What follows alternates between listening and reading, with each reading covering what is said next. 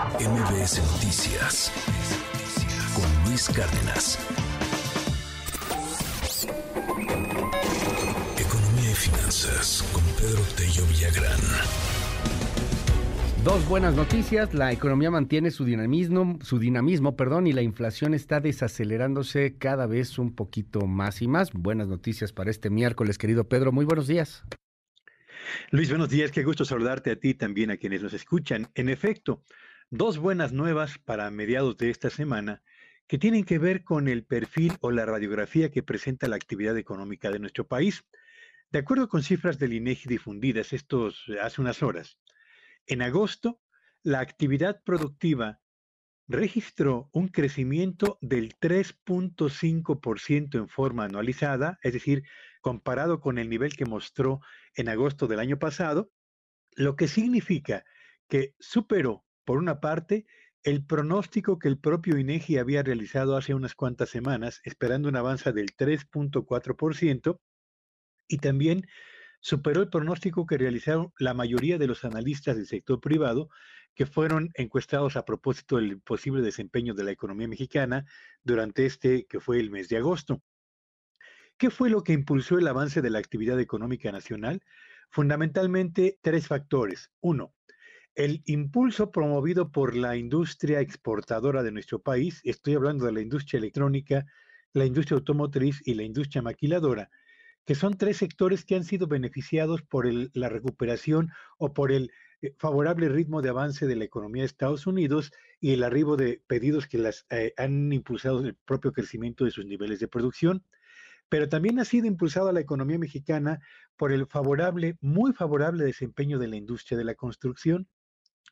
Este último asociado en el sureste a las obras del gobierno federal y en el resto del país a un repunte significativo de la inversión privada, particularmente la inversión no residencial, es decir, la que se dedica a la construcción de naves industriales y de naves comerciales.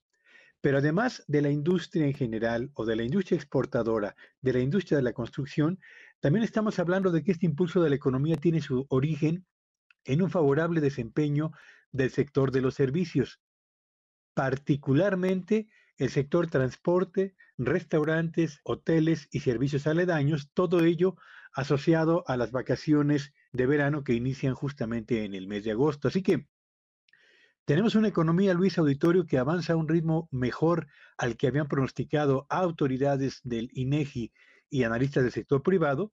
Y el próximo martes conoceremos el comportamiento de la economía mexicana durante el tercer trimestre de este 2023 que es un dato muy esperado y muy relevante para poder perfilar cómo vamos a cerrar el 2023 y en qué condiciones eh, estaremos abriendo el 2024. Y la otra buena noticia tiene que ver con el desempeño de la inflación.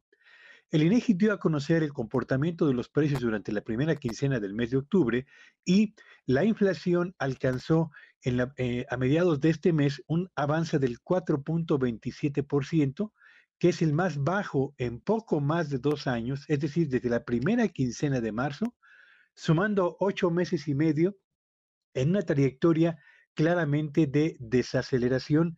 Y subrayo la palabra desaceleración porque no estamos frente a un descenso de la inflación, no, estamos frente a una inflación que sigue avanzando, pero lo hace a un ritmo cada vez menor.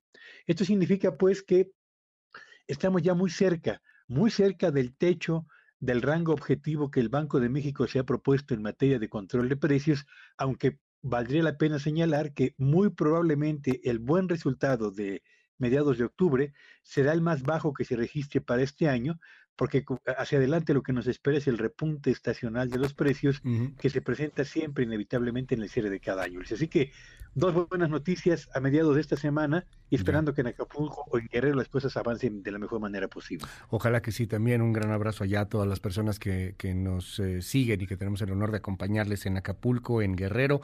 Gracias Pedro, te mando un abrazo, te seguimos en tus redes. Síganme en X en arroba Petello Villagrán y que tengan un espléndido miércoles. MBS Noticias con Luis Cárdenas.